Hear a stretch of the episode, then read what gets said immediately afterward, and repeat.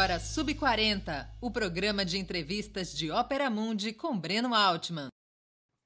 Nossa convidada de hoje é Maeve Jenkins, atriz de teatro, cinema e televisão.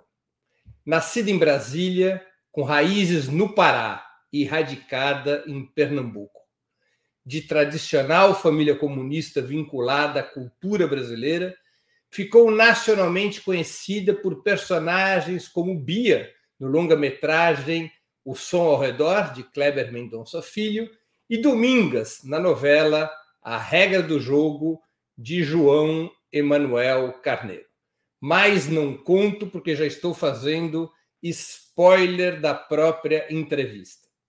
Além das perguntas que serão feitas por mim, nossos internautas e nossas internautas também poderão apresentar questões. Na medida do possível, essas serão encaminhadas à nossa convidada. Boa noite, Maeve, e obrigado por atender nosso convite. Para mim, hum. uma honra tê-la aqui conosco. Boa noite, Breno. Boa noite a todas e todos que estão aqui nos assistindo agora. Que prazer ter um encontro social, gente. Obrigada por me tirar do meu isolamento, Breno. Maeve, o programa aqui sempre começa com a mesma pergunta. Quando é que você veio ao mundo? Você quer saber se eu tenho menos ou mais de 40, né? É a pergunta que eu tenho que fazer. Me obrigam a fazer essa pergunta. Bom, é, eu vou te contar uma história. Eu, que todas as pessoas da família Jink, em especial as mulheres, parecem sempre ter 10 a 15 anos a menos do que Bom, depois desse elogio, é, eu vou te contar uma história, na verdade, que minha, meu aniversário de 40 anos, eu nunca falei disso, sabia, publicamente, até onde eu me lembro, mas meu aniversário de 40 anos foi muito foi muito especial. É, em 2016, eu completei 40 anos, em agosto de 2016, né? Eu nasci dia 4 de agosto. E eu estava indo passar o meu aniversário, minha família continua vivendo, parte da minha família continua vivendo em Brasília, né? Meu pai minhas irmãs, enfim, alguns primos, e eu decidi passar meu aniversário de 40 anos com eles em Brasília. E, enfim, sabemos que naquele momento a presidenta Dilma estava passando, foi bem às vésperas do, do final de todo aquele processo, e, e eles souberam que eu estava em Brasília e, haveria um jantar é, em honra da, da, da presidenta Dilma naquela ocasião. E, e eu lembro que quando eles me chamaram, eu falei, gente, o, jantar seria justamente na véspera do meu aniversário. E na véspera do meu aniversário, minha irmã tinha preparado uma pequena festa é, para mim na casa dela, uma reunião íntima, mas onde nós comemoraríamos o meu, a minha passagem de 40 anos, do dia 3 para o dia 4. Então eu falei para eles, eu falei, gente, eu não vou poder ir, tem uma reunião aqui na casa, né, meu aniversário, 40 anos, prepararam algo aqui não, mas a jantar, né? Enfim, toda aquela situação. E aí eu fiquei sabendo de algo que foi decisivo para mim, Breno, para eu decidir ir nesse jantar é, com a presidenta Dilma.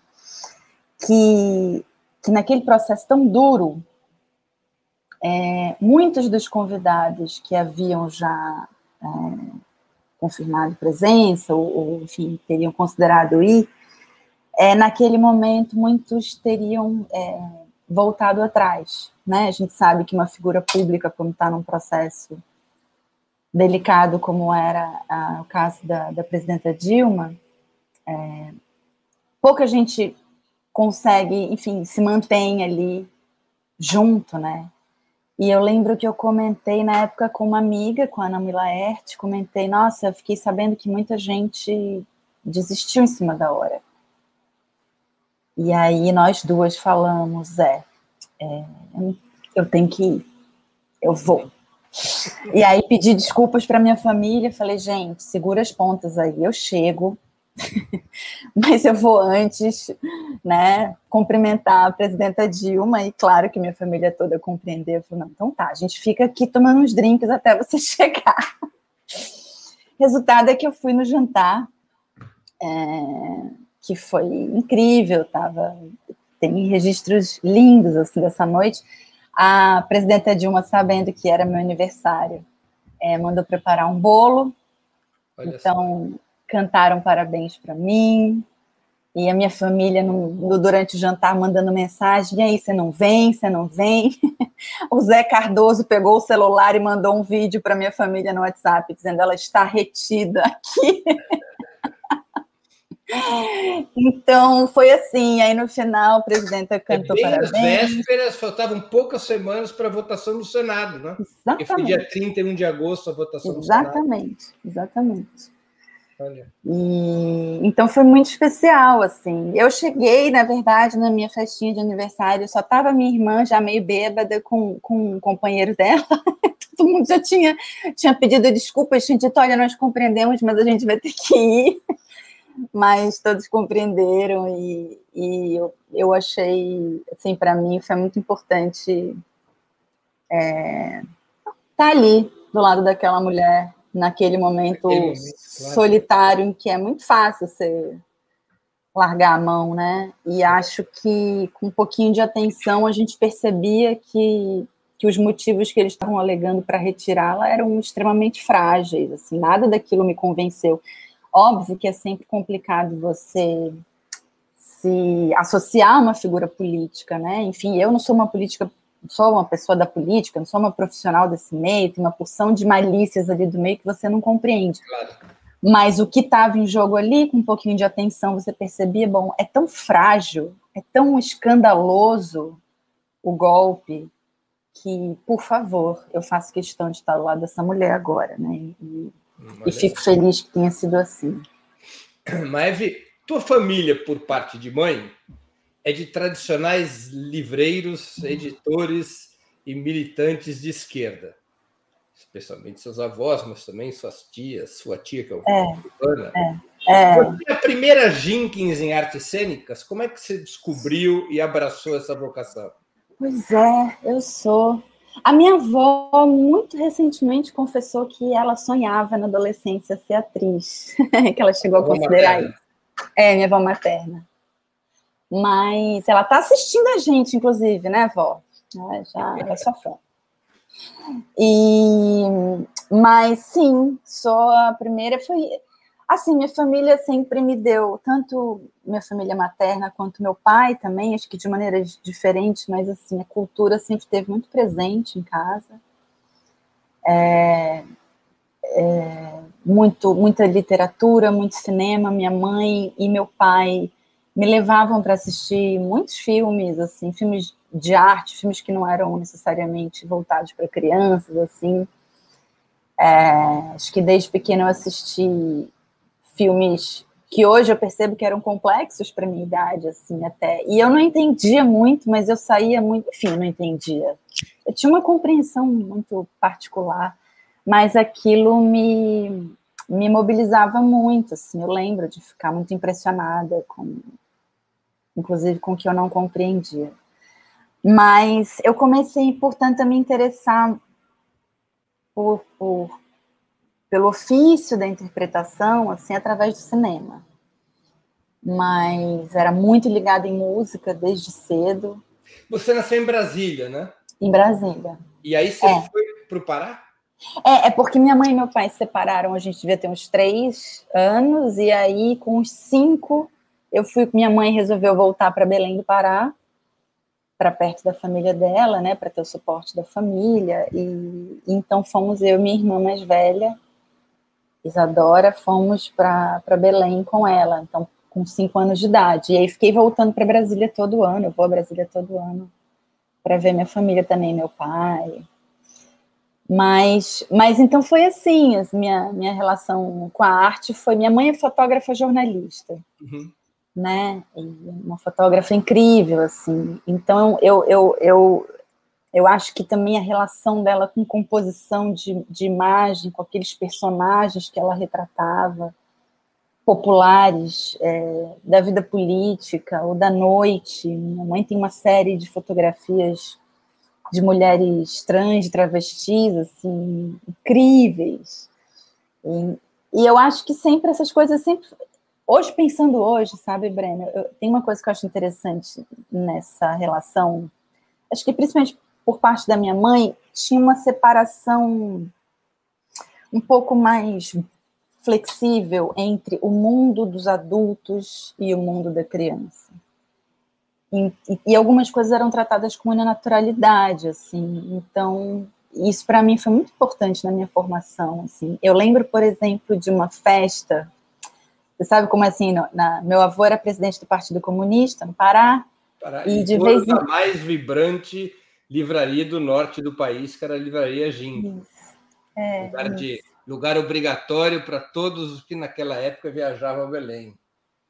É, era incrível. Eu lembro que quando tinha peça de fora em Belém, ai, vem, sei lá, Fernanda Montenegro vem com uma peça para Belém do Pará se apresentar no Teatro da Paz.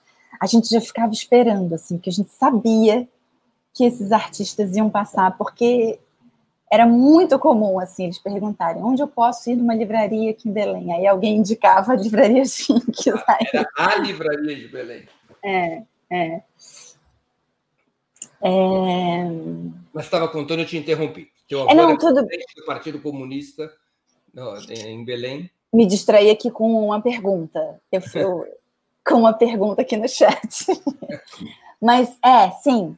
Um, nossa, onde que eu me distraí mesmo? Você contava que seu avô era presidente do Partido Comunista no Pará. Sim, e faziam festas com, com uma certa frequência para arrecadar dinheiro para o partido. É um partido que tinha pouca, né, pouco dinheiro, então se fazia festas para arrecadar dinheiro para a campanha, para poder né, é, ter dinheiro para as campanhas do partido.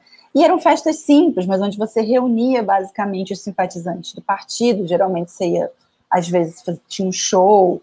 E eu lembro de um show em particular que foi numa casa tradicional noturna em Belém, que era o Lapinha, onde tradicionalmente haviam shows é, de, de, de, shows musicais de travestis, né, de mulheres trans lá. Eu lembro que tinha, foi a primeira vez que eu vi que tinha um banheiro para mulheres trans tinha um homem, da mulher, e eu não me lembro como é que chamava o terceiro, mas eu, eu lembro que tinha esse terceiro lugar. Era fascinante para mim. E eu lembro que eu fui numa dessas festas. Eu tinha, eu tinha, não sei, eu tinha, eu tinha 10 anos, talvez. E tive essa sensação de entrar na, na claro que era uma festa adaptada para uma outra circunstância, não era um não era uma noite qualquer na, na, nessa casa noturna, mas era aquele ambiente, né, da noite, onde tinham as travestis, né, e a minha mãe sempre tratou disso com muita, muita naturalidade, assim, então, é, acho, que, acho que muitos desses elementos, assim, me ajudaram também, como atriz, eu, eu, eu vejo hoje, a nessa curiosidade e ao mesmo tempo na, nessa aceitação dessa diversidade de possibilidades de existir, uhum. sabe? E, e, certamente a literatura, né, Breno? Ter crescido dentro de uma livraria, pulando nos livros do meu avô, levando bronca depois. Acho que isso tudo é, formou. Você se interessou pelas artes cênicas, você contou é, indo ao cinema, mas a tua carreira artística começou e por um longo tempo foi determinada pelo teatro, né? Foi, foi. É, eu lembro que, assim, na verdade, eu que detestava matemática, o meu, eu caiu minha ficha mesmo que eu queria ser atriz numa numa apresentação teatral é, para uma aula de matemática. O professor Vicente pegou um livro do Malbataan, que é aquele livro o de contos, o homem que calculava, e pediu, eu achava chatíssima, sou péssima de matemática até hoje. Mas ele, a matemática, me trouxe as artes cênicas definitivamente, ou pelo menos adiantou esse passo. É, a gente teve que apresentar essa peça para a turma.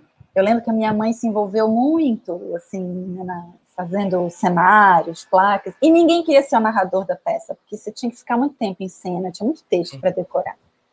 Aí eu falei, ah, eu acho que eu posso fazer isso. E, e nunca.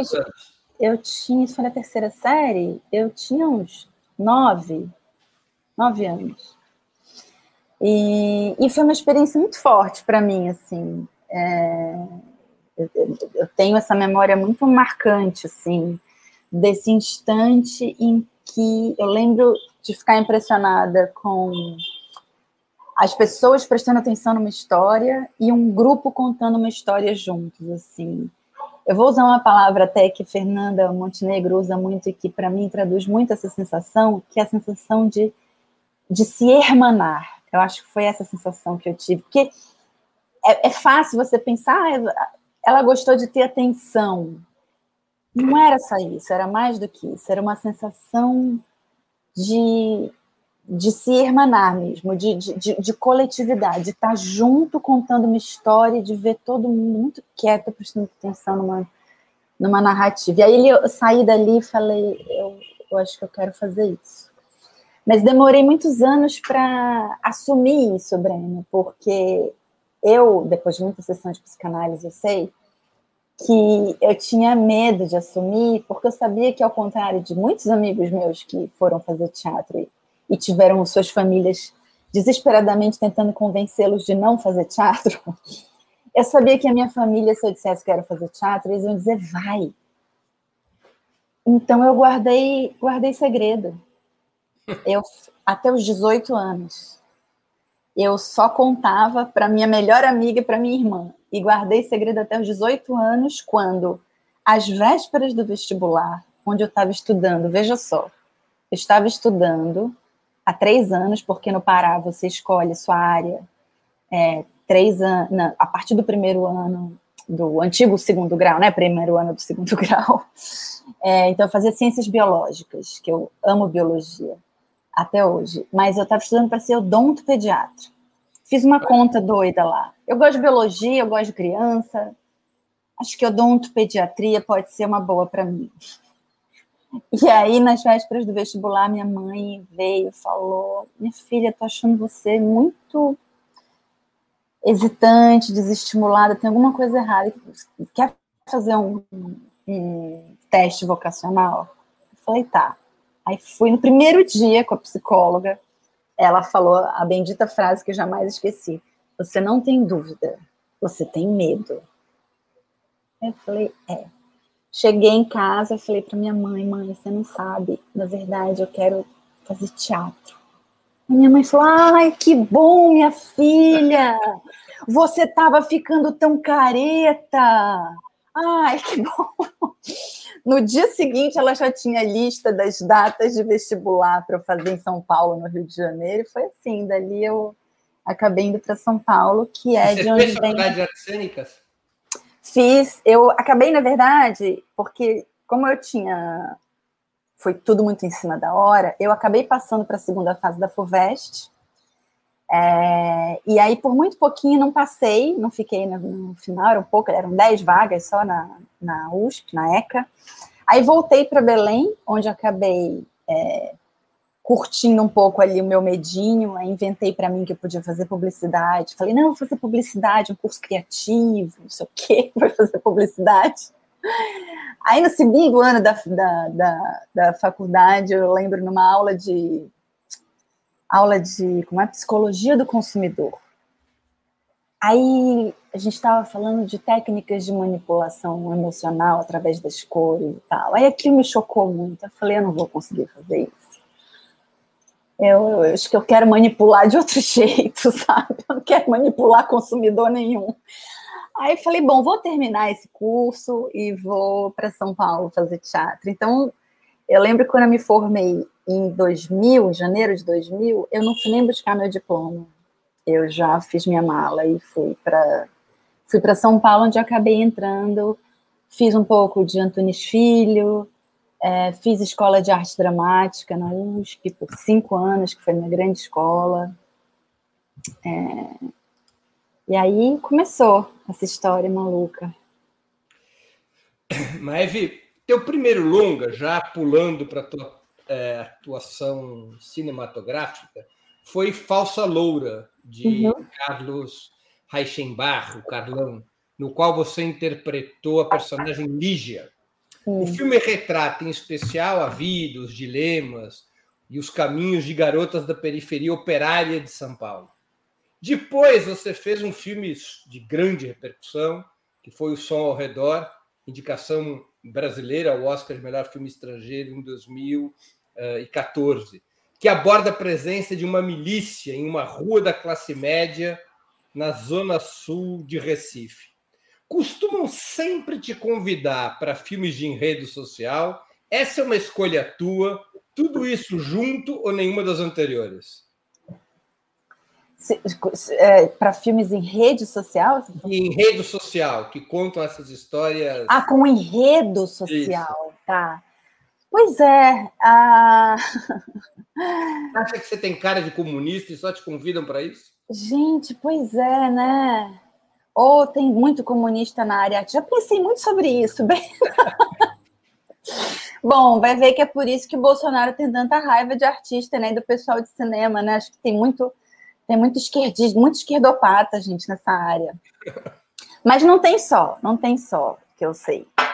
Mas, assim, eu acho que foi uma feliz coincidência, foi, ou, enfim, em parte, em parte resultado também de afinidades, né? No caso do Som ao Redor, eu conhecia, conhecia já um pouco o, digamos assim, a identidade, o discurso uh, artístico, enfim, o discurso do Kleber, né, a maneira dele de olhar para o mundo, um pouco porque eu acompanhava ele como crítico e tinha assistido já o Recife Frio.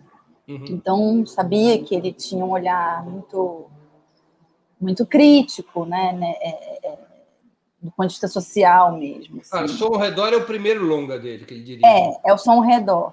É o primeiro longa, mas o Recife Frio ele tem um curta. Não sei uhum. se você chegou a ver e quem estiver nos assistindo que não viu Recife Frio, gente, por favor procurem. Uma, é uma joia.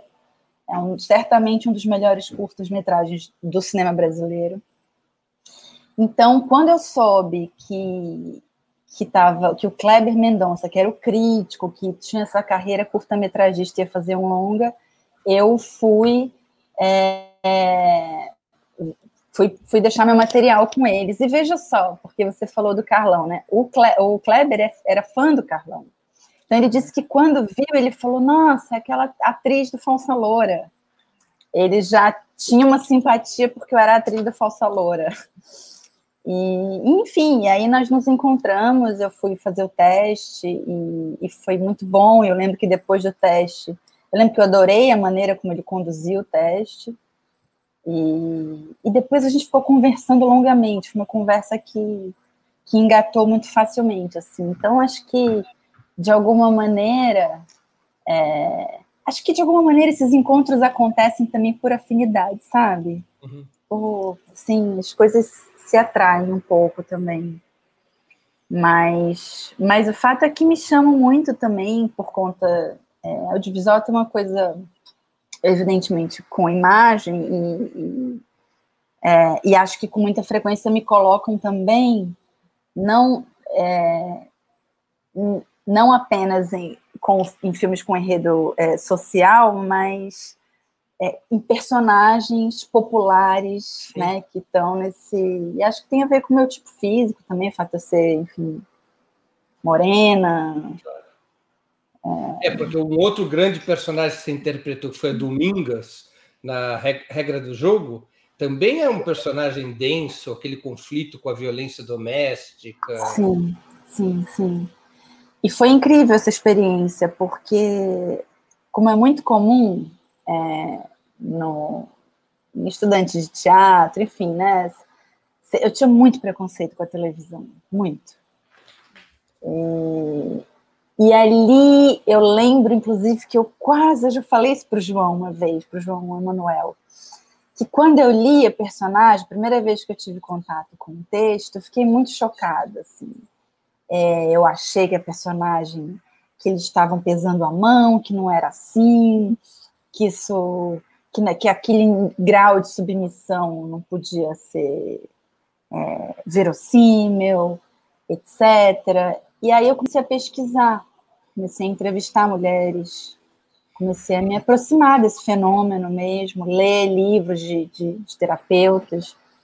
Então comecei a entender o que, o que foi muito fundamental para mim, inclusive como como mulher feminista. Porque na novela artista. Domingas era casada com um sujeito que era muito mulherengo e que a agredia e mais que agredir a colocava numa posição de uma submissão absoluta. Absurda. tinha vida. É. E, e acaba de destruir a autoestima dela, falava, enfim, deixava ela se sentindo feia, incompetente, burra. E ela aceitava aquilo e acho que não sei se assim por eu ter crescido numa família de mulheres muito fortes e, e, e, e né, da violência doméstica não ter. Depois eu até fui descobrindo que não é tão bem, não é tão assim. A violência doméstica existe, acho que muito mais próximo do que a maior parte de nós pode imaginar, né? Depois que eu aprendi a, a, fazer essa leitura mais, né, a, a partir desse estudo, eu comecei a, a, entender de outro modo. Mas acho que de uma maneira geral, minha família tem mulheres muito fortes. Então, quando eu li aquilo, eu falei, gente, não existe isso, é uma mentira. Nenhuma mulher ia aceitar isso. Mas aí quando vai pesquisar. É, e aí você entende que, na verdade, é um, é um fenômeno que, onde, onde a mulher é levada, assim, né? Não é que a mulher é uma fraca, não é que a mulher é. A mulher é levada a esse estado de coisa, né? É um encaixe. Você encontra um abusador e uma mulher que foi preparada, muito, com muita frequência foi preparada desde a infância para para ser abusada, porque cresceu numa situação de violência, porque, enfim, porque cresceu tendo sua autoestima destruída por, por várias razões, né? Seja claro. social, de, enfim. Então isso foi importante para mim também, assim. É... É, e foi um personagem muito marcante, né? Eu, é. eu, não fiz lição de casa, eu me lembro do personagem. Isso já hum. tem seis anos, né? Foi mais, 2000... mais? Acabou em 2016 a novela. 2016, tem cinco anos. É, é, é. Não, foi muito forte. Foi, é. foi, foi muito forte, assim. Foi. Mas, mas durante muitos anos, o cinema brasileiro e a teledramaturgia, é, também a teledramaturgia, pareciam ser quase que um monopólio do eixo Rio-São Paulo. Uhum. Você acha que o som ao redor como outras obras antes ou depois desse longa. Consolidou uma maior diversificação regional? Surgiu, por exemplo, um cinema pernambucano? É, eu acho que a sensação que eu tenho, Breno, é que, bom, antes do som ao redor, haviam, né, nomes muito relevantes já do cinema pernambucano, assim, é, Pernambuco tem uma, uma cinefilia muito forte, assim, é, eu posso falar, inclusive, porque assim, eu moro em Pernambuco, mas eu não sou natural daqui, então não precisa assim, me acusar de bairrismo. mas é. Está falando em causa própria. É, não, mas eu, eu, eu, eu, eu, quando eu lembro quando eu cheguei aqui, eu, eu costumava dizer que eu sentia um cheiro de película, sabe? Eu falava, gente, mas que cidade cinéfila. Tinha os temas, assim, era política e cinema que dominava um pouco as mesas, assim. Mas tinha uma geração que foi importante, o próprio é, Paulo Caldas e o Lírio, que fizeram o baile perfumado, né? Acho que claro. 90, na década de 90. Uhum. Mas sem dúvida, assim, acho que o Som Redor talvez tenha, por ser um filme também com a carreira, com a trajetória que teve, é como se o Som Redor coroasse uma, uma, uma série de vetores né, que levou o cinema pernambucano para esse grau de importância e que quebra um pouco, sim, esse monopólio da, do eixo Rio-São Paulo. E que eu vou te dizer, eu, inclusive, sou do Sudeste, sou, sou enfim, sou do Centro-Oeste, né, sou candanga, me formei em São Paulo, morei 15 anos em São Paulo e, como atriz, nasci em São Paulo sob a a fantasia de uma frase, bom, naquele momento, né? É, uma frase que subestima muito o nosso país continental, que era nada acontece. Ah, você sabe, nada acontece fora de Rio São Paulo. Um clássico. Ah, por que você sabe? Nada acontece fora do Rio São Paulo, no máximo ali em Minas Gerais. Ah, por que você então? Sempre tinha isso. A ponto de você introjetar aquilo de uma maneira muito natural. Assim. Então, aquilo para mim era sim, nada acontece, nada de relevante. Acontece, mas assim, nada de muito relevante. E aí eu chego em Recife. Né, me formei em teatro na USP em é, 2008.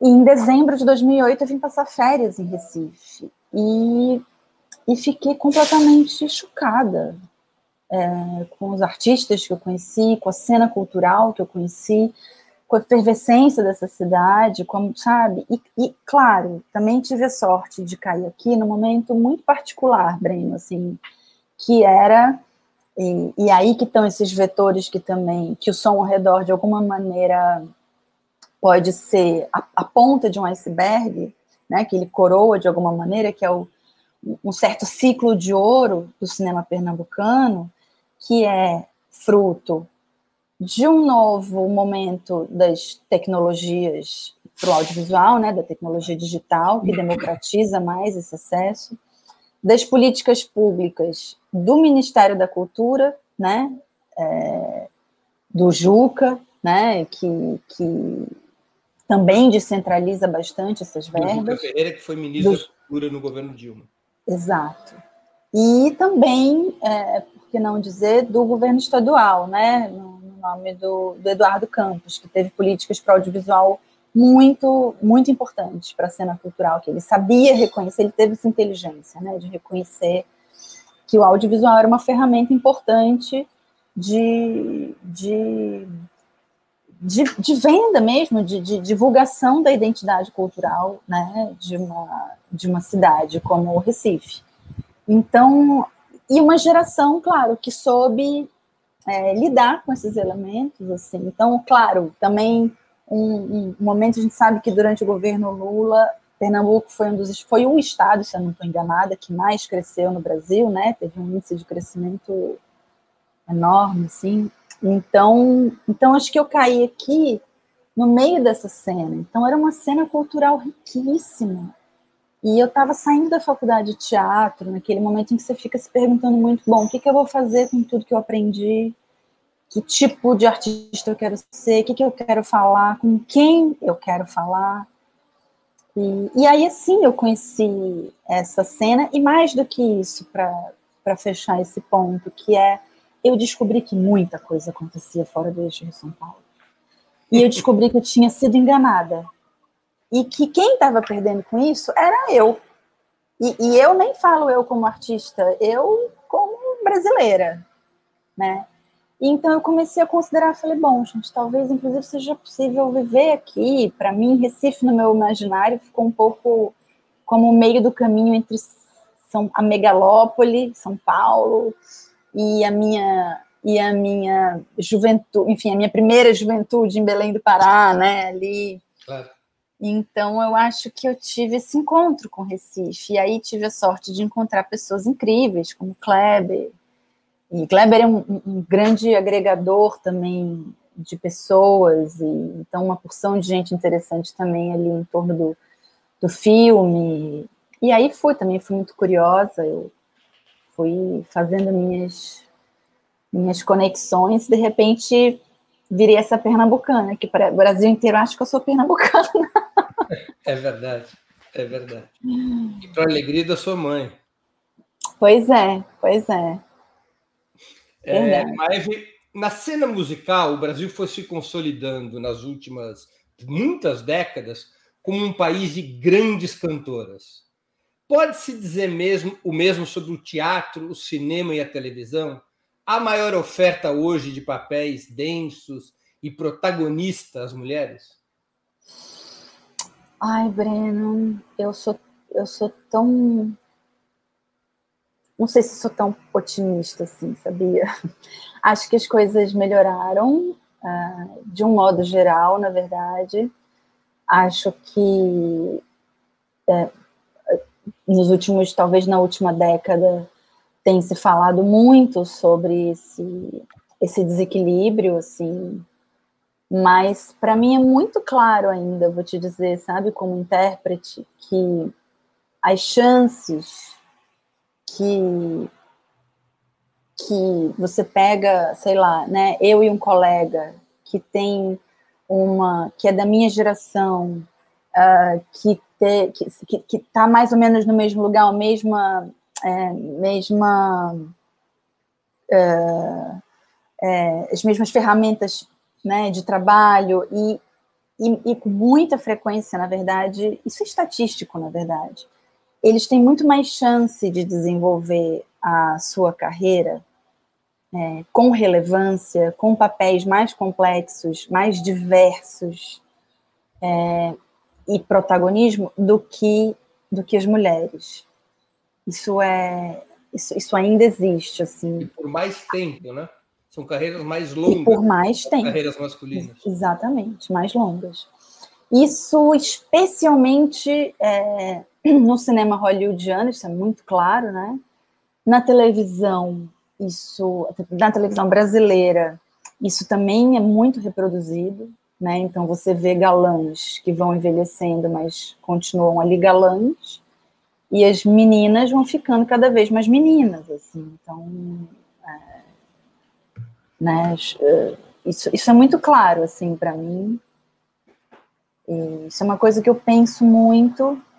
E o meu otimismo, na verdade, é, eu gosto de projetar no. Eu fico pensando que, bom, tem uma geração de mulheres e de realizadores é, inteligentes, porque existe uma demanda por isso, claro. é, onde que eu quero, você sabe, eu não quero me aposentar nunca. Eu quero morrer filmando e fazendo teatro e, e enfim, com televisão, enfim, contando histórias. Mas eu espero que existam muitas histórias é, para pessoas maduras, sabe?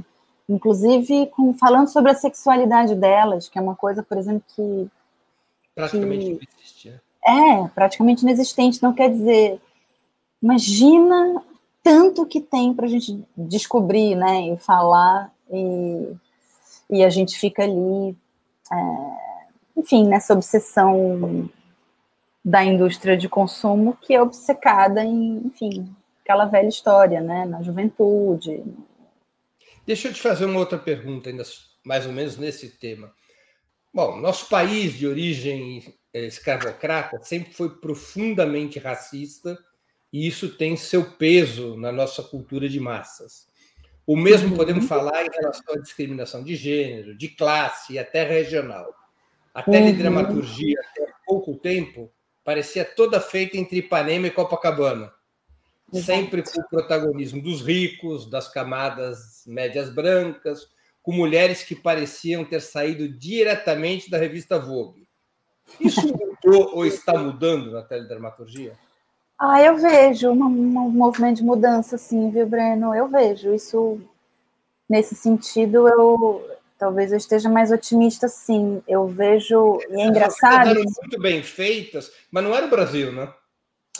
Não era o Brasil, e eu vou te contar que assim, eu ainda crescendo, gente, assim, os sotaques, assim, né? Inclusive quando se fazia um sotaque de, primeiro que assim, o norte, por exemplo, inexistia, né?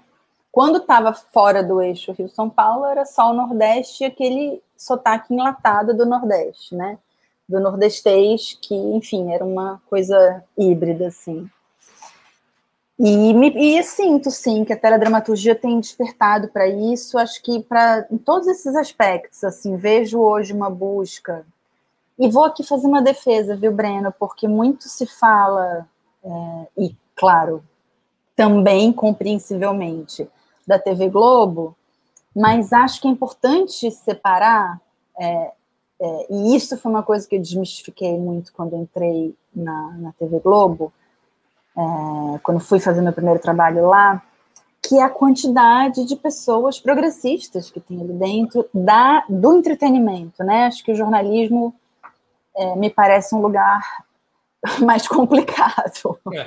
Não, provavelmente a Globo faz o pior jornalismo do mundo e uma das melhores teledramaturgias. Né? É, tem pessoas incríveis ali dentro, é, lutando muito, inclusive, ali dentro, viu, para conseguir avançar mais e mais em termos de desigualdade racial, de gênero. Claro, tem muita coisa ainda para ser feita, né? Enfim, é uma indústria gigante, cheia de vícios, com uma história é, muito consolidada, envolvendo quantias enormes de dinheiro. Então, claro que com toda essa dimensão são passos, né, de um, a gente costuma dizer de um gigante, né, meio lento, mas eu vejo muitos avanços ali dentro, sim.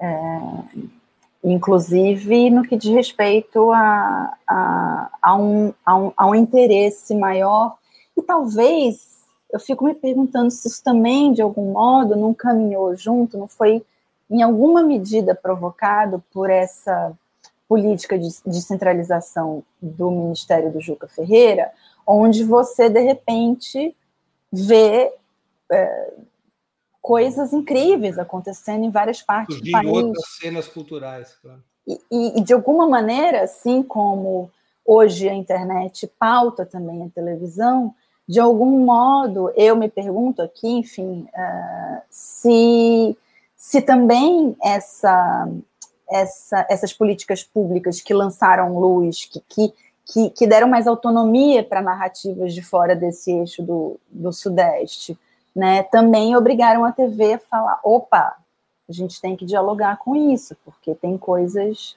acontecendo, né? O próprio som ao redor, assim, tem consciência que o som ao redor, por exemplo, me levou para a televisão, né? Uhum. Claro. Você tem citado bastante aqui ao longo do nosso papo Juca Ferreira, então eu vou te fazer uma pergunta um pouco de advogado do diabo. Você acha que as políticas culturais dos governos petistas iam pelo caminho certo? Ou o predomínio de programas baseados em isenção fiscal que acabam concedendo a decisão de quem será patrocinado para as empresas investidores, investidoras, acaba por reforçar a escolha por blockbusters, as tradicionais e globais comédias de costume. Eu acho que tinha um pouco das duas coisas, assim. Eu sempre fui muito crítica, por exemplo, à própria Lei Rouanet, exatamente por isso que você citou, né? É, eu, por exemplo, engraçado, fui tão xingada de mamadora da, da Lei Rouanet, das tetas, blá blá blá, não sei o que lá, que assim, gente, nunca fiz uso, adoraria ter feito, mas os diretores de marketing nunca gostaram dos projetos, do tipo de projeto que eu queria fazer, então é isso. É, acho sim que, que esse tipo de política que, que deixa os projetos culturais nas mãos de pessoas que pouco entendem ou pouco estão interessadas em enfim, em, em, em, arte ou, ou, em pesquisa de linguagem, ou, enfim, em algo que, que não tem um compromisso com, com um grande lucro, com grande né, massa, enfim.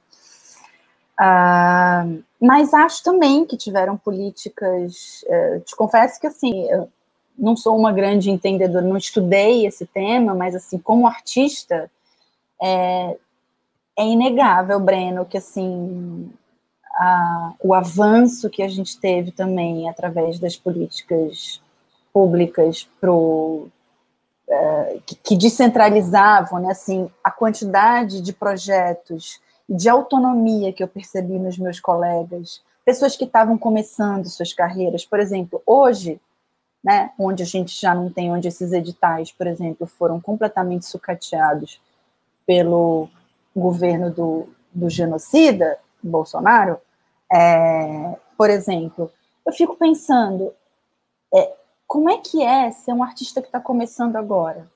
Porque, assim, eu, óbvio que eu estou insegura, como qualquer pessoa que está entendendo minimamente o que está acontecendo, eu estou pisando num chão completamente instável, pantanoso. É óbvio que eu estou com medo do futuro, é, é, é evidente que eu estou preocupada e, e, percebo o que acontece no meu entorno com meus amigos, pessoas que que tiveram que deixar de fazer arte e viraram, sei lá, foram fazer outra coisa, foram dirigir Uber, foram, não sei, foram fazer outras coisas, foram fazer uma carreira que não, que não tinham prazer de fazer, mas enfim. Mas. Uh... Nossa, me perdi. É... Ai, nossa, me perdi, Breno. Não, você estava você tava falando sobre certas políticas culturais que permitiram. Sim, desculpa, eu estava falando das pessoas que estão começando.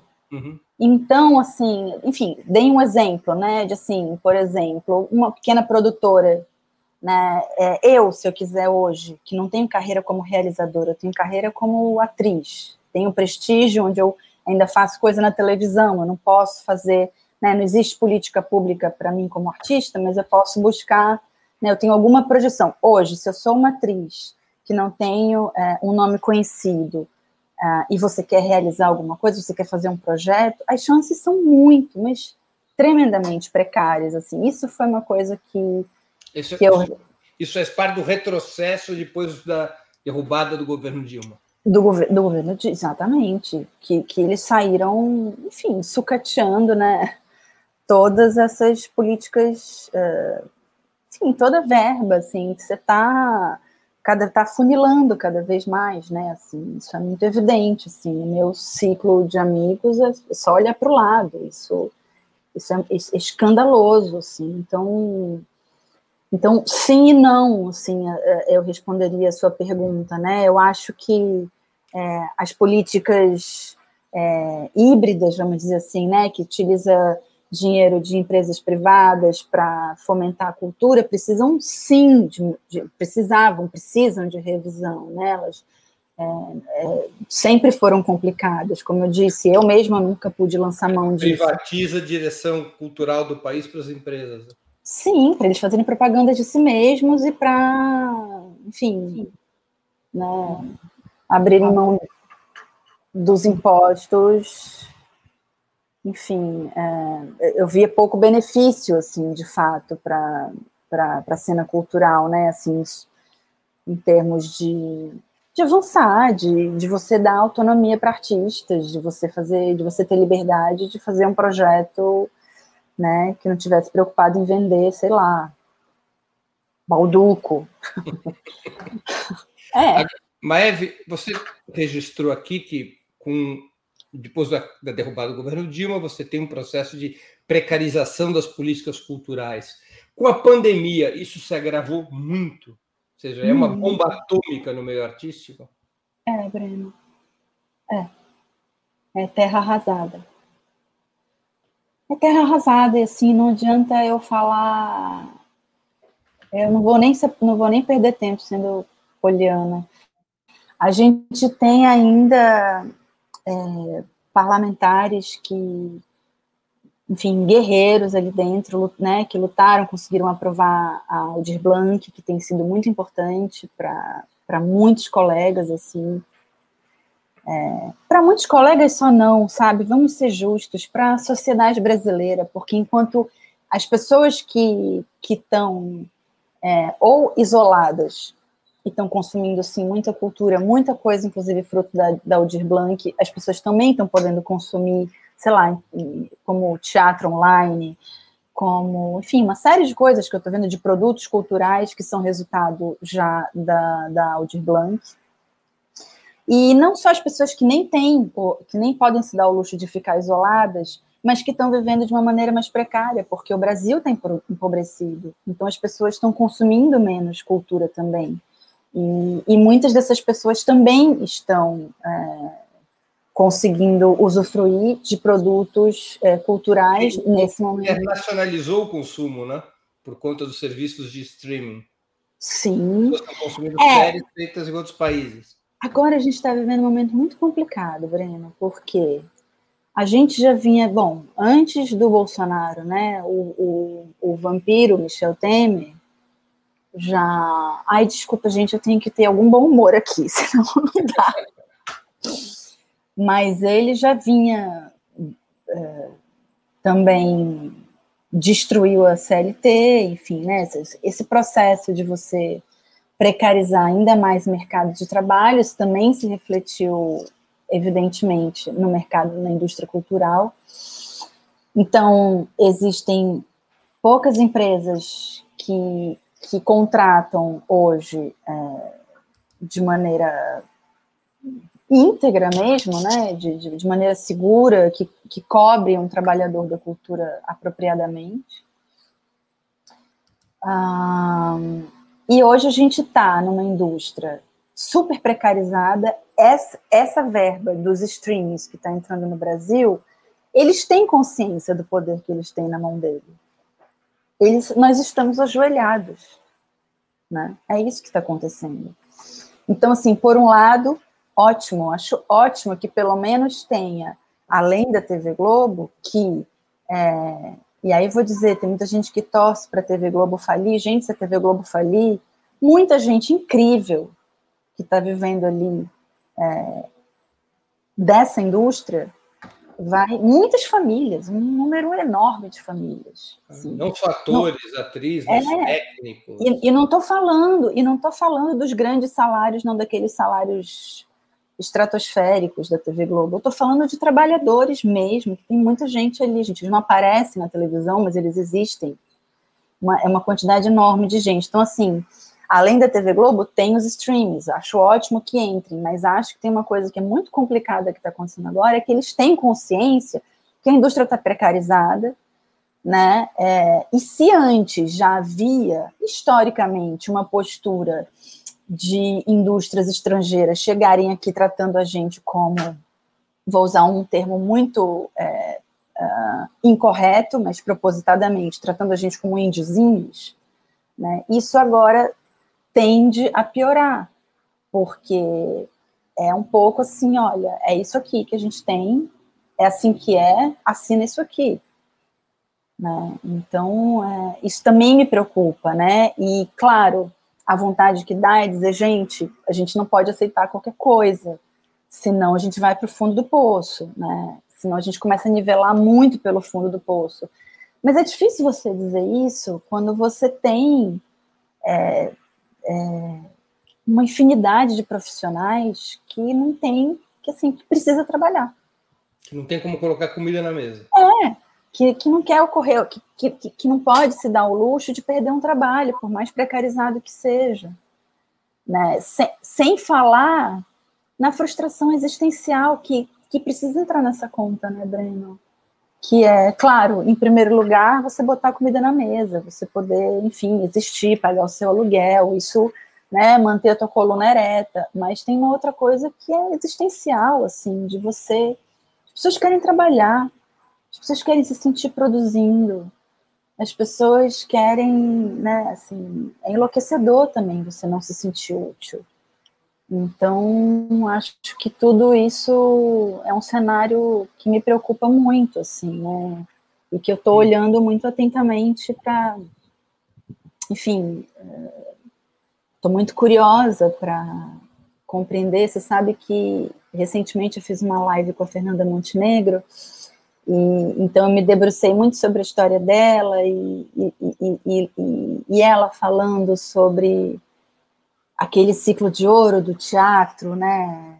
Principalmente ali em, aí em São Paulo, inclusive, e, e a mobilização da classe teatral ali no, na Cacilda, né? Lutando como eles se mobilizaram para por, por direitos. É.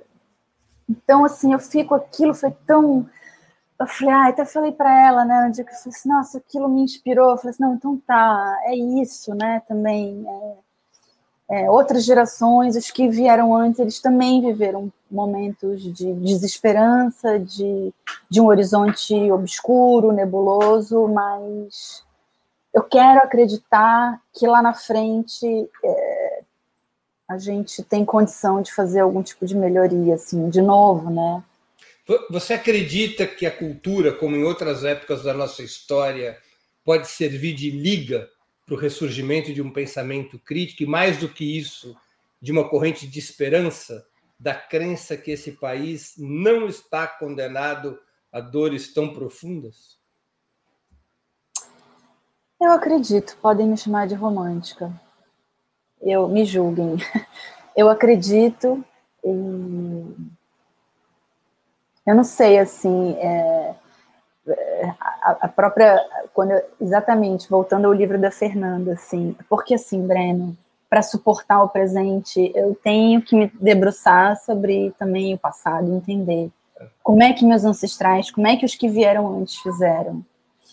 E, e eu fiquei muito emocionada lendo o trecho da Fernanda em que ela menciona o período da ditadura, em que ela e o Fernando, né, companheiro dela, sofreram, foram super intimidados, enfim, sofreram atentados terroristas, né, por, por parte do, dos, dos, militares. E, e ela fala de um período muito duro em que pessoas desapareciam, pessoas eram presas, né, uh, e, e vem a Tropicália. E ela fala da Tropicália como um sopro de vida. E que aquilo foi um milagre. Ela, ela, ela, ela descreve assim, que foi um milagre. E às vezes, no meio de, de muita desesperança mesmo, eu vou te falar, não sei, eu não fiz Bacurau, por exemplo, ainda que eu tenha vários amigos que fizeram, mas aquele filme, por exemplo, foi isso para mim. Às vezes, assim, é, música, é, um livro, um filme, é, ele, ele, ele nos atravessa. Ele, ele te atravessa nem que seja para lembrar alguém que você já foi ou que você já pensou que você poderia ser. Ele te atravessa. E, e, e ao final de Bacurau, por exemplo, eu, eu, eu, tenho, eu tenho reações físicas. Eu saí gritando, eu queria levantar da cadeira e pular. Eu tive crise de choro, assim. Então, isso tudo é movimento. É um filme que faz vontade da gente pegar um revólver, né? É. e eu lembro que eu fiquei muito preocupada porque no momento em que finalmente aquele casal de que é o que é um senhor que está nu, né, que eu adoro aquele casal, nu cuidando das plantinhas e que é encurralado pelos dois é, americanos e que eles reagem e se defendem, é, naquele momento eu tive uma crise de choro e eu senti um prazer na hora, e na hora eu fiquei assim, meu Deus, como é que eu estou gostando de ver isso? Eu problematizei na hora, na verdade.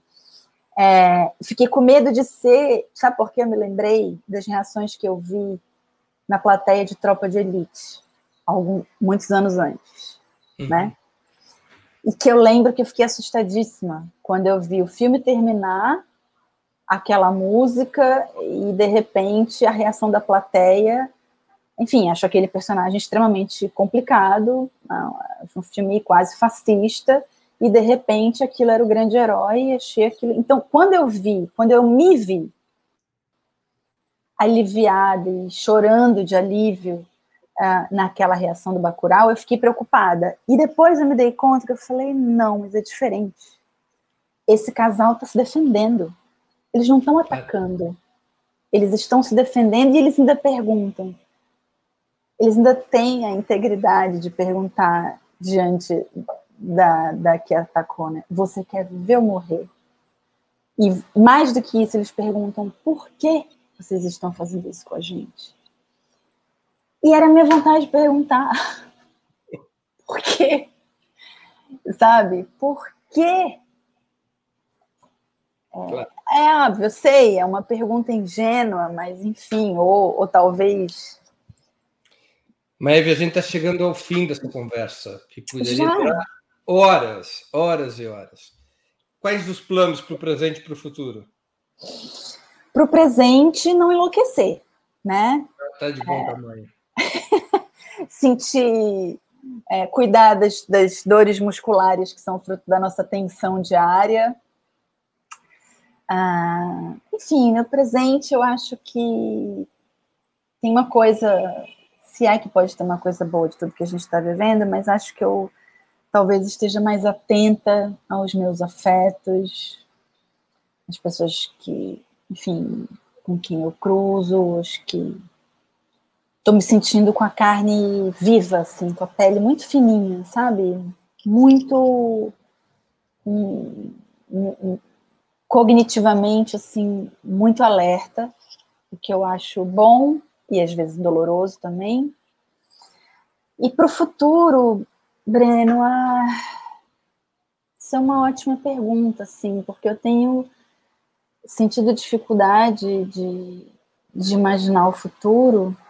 Eu acho que eu tenho feito planos a curto prazo também, né? Tem algumas, tem, tem filmes para fazer muito em breve. Tem Pode talvez. Perguntar qual vai ser? Bom, é, vou filmar com uma diretora chamada Carolina Markovitch, que é uma paulistana, inclusive. Que a gente é um filme que a gente está tentando fazer, inclusive, acho que durante toda a pandemia, e toda vez a gente tem que dar uma adiada de novo por causa de uma nova onda.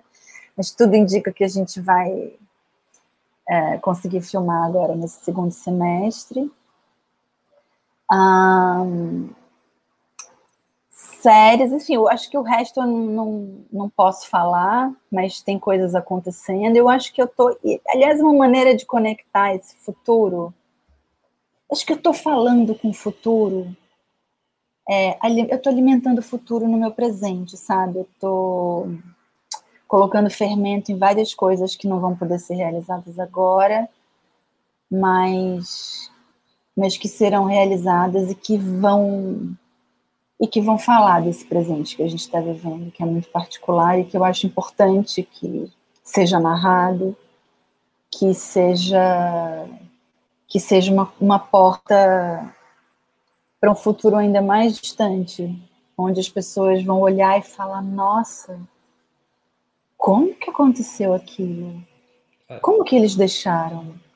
Igual eu na minha infância, sabe? Quando me contavam da ditadura, eu dizia, eu tinha muita dificuldade de entender. Mas como assim? Mas ninguém fazia nada? Mas por que, que as pessoas deixavam? Eu nunca entendi isso. Eu achava que tinha alguma coisa que a minha família estava me escondendo. E aí agora eu entendi. Eu entendi. Vamos lá, nosso ping-pong final. Time Vamos. de futebol. Não tenho, Breno. Ah, eu vou dizer um. Vai, Santinha, aqui de Pernambuco, mas eu sou uma torcedora de futebol muito fajuta. Eu torço geralmente para o time mais popular. O título desde antes de você nascer. Ah, mas é por isso, sabe? Eu acho que as pessoas mais legais que eu conheço é aqui com são. paixão.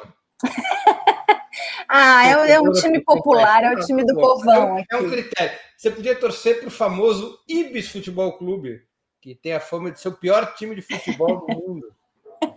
é, eu já ouvi falar do Ibis, é verdade. Mas é. Acho que eu, eu gosto de torcer pelos times mais populares, assim. Mas eu te confesso que eu tenho um pouco de alergia a futebol, Breno. Ninguém é perfeito. Livro é. inesquecível. Amada, da Toni Morrison. Houve alguma. É... Repete de novo, porque eu não ouvi. Amada, da Toni Morrison. Da Toni Morrison. Hum. Nossa, é um livro que. Acho que é o primeiro livro que me fez chorar compulsivamente. Assim. Música preferida? Música. Pode ser duas? Pode. Você é uma Jenkins, pode tudo. Eu vou falar duas, porque acho que são duas músicas. Vou falar, não sei, me deu vontade de falar música, que eu amo muito música, tá? Eu poderia. Eu sou prolixa também, não sei se você percebeu, então eu poderia falar uma playlist aqui. Mas é, fiquei com vontade de falar duas músicas da minha infância que eu acho que me definem bastante. É uma que meu pai cantava para mim, que é Tu vens, tu vens, eu já escuto os teus sinais. Igual o seu, e ele costumava cantar quando eu estava vindo de Belém para visitar ele em Brasília. E da minha mãe. Minha mãe cantava para mim uma música que eu acho que também me define muito e define muito a minha relação com ela, que é do álbum dos Titãs. Bichos, saiam dos lixos! Baratas! É isso. Essa é uma mistura dessas duas músicas. Ídolo político. Ídolo político. Também poderia citar. Nossa, felizmente poderia citar uma infinidade. Mas eu vou falar, de, talvez, da minha prim, prim, primeira ídola política, da política, que foi a Olga Benário, quando eu tinha 13 anos de idade, eu li a biografia dela, de Fernando, escrita pelo Fernando Moraes, e, e fiquei e fiquei muito impressionada assim com, com a coragem daquela mulher e com enfim com o fato dela nunca tinha escutado falar de uma mulher e dela vivendo a maternidade, dela parir na prisão, e dela continuar lutando, dela ser aquela mulher extraordinária que era a Olga Benária. Evento histórico do qual gostaria de ter participado? Uh, eu poderia falar do movimento sufragista, né? Da importância que foi as mulheres poderem começar a votar. E, e eu te confesso, Breno, que eu fiquei pensando que, de alguma maneira, eu, eu queria eu queria viver o período da ditadura do lado da minha mãe adolescente, pré-adolescente. Eu queria ir lá no ouvidinho dela e, e falar: olha, lá na frente vão acontecer. Fica, segura, segura as pontas aí. Que vai passar. Tal, talvez esse meu desejo de voltar em 64, 68 e, e tranquilizá-la, tranquilizar minha família, tem a ver com o meu desejo de alguém vir do futuro soprar no meu ouvido agora. Por favor, me diz que, que tem luz lá na frente. Maeve, muito, muito obrigado por teu tempo e por ter participado do Sub-40. Eu tenho certeza que os nossos internautas aproveitaram muito essa hora de conversa. Ai, Breno, muito obrigada pelo convite, é, por essa, pela, pela chance de ter um encontro social. Muito obrigada aos internautas também. Desculpem, eu vi que mandaram algumas perguntas aqui, ainda não consegui responder nenhum, nenhuma, mas eu posso fazer o seguinte: sabe o que eu vou fazer? Vou pegar essas perguntas e vou colocar na minha caixinha ali no Stories do Instagram. Tá bem. Tá bom? Obrigada mesmo. Chega ao final mais uma edição do programa Sub40. Hoje, nossa convidada foi Maeve Jenkins, premiada atriz de teatro, cinema e televisão. Eu queria agradecer a audiência, especialmente a todos que enviaram perguntas, pedindo mil desculpas por elas não terem sido lidas no programa de hoje. Mil desculpas. Mais especialmente, eu agradeço e peço desculpas a quem contribuiu com Superchat, com Super Sticker, ou os que se tornaram ou são membros pagantes do canal de Ópera Mundi no YouTube, ou aqueles que fizeram ou possuem já uma assinatura solidária no nosso site. A próxima edição do Sub 40 será no dia 29 de abril, quinta-feira, às 20 horas, praticamente na véspera do Dia Internacional da Classe Trabalhadora, o 1 de maio. O convidado será Arualdo Oliveira, dirigente do Sindicato dos Metalúrgicos do ABC Paulista. Até lá e um grande abraço. Para assistir novamente esse programa, se inscreva no canal do Opera Mundi no YouTube. Curta e compartilhe nossos vídeos. Deixe seus comentários. O jornalismo de Opera Mundi é mantido com o seu apoio. Faça uma assinatura solidária em www.operamundi.com.br. Com um pequeno valor mensal, você nos ajuda no desenvolvimento de um jornalismo independente e de qualidade. Obrigado pela audiência e até a próxima.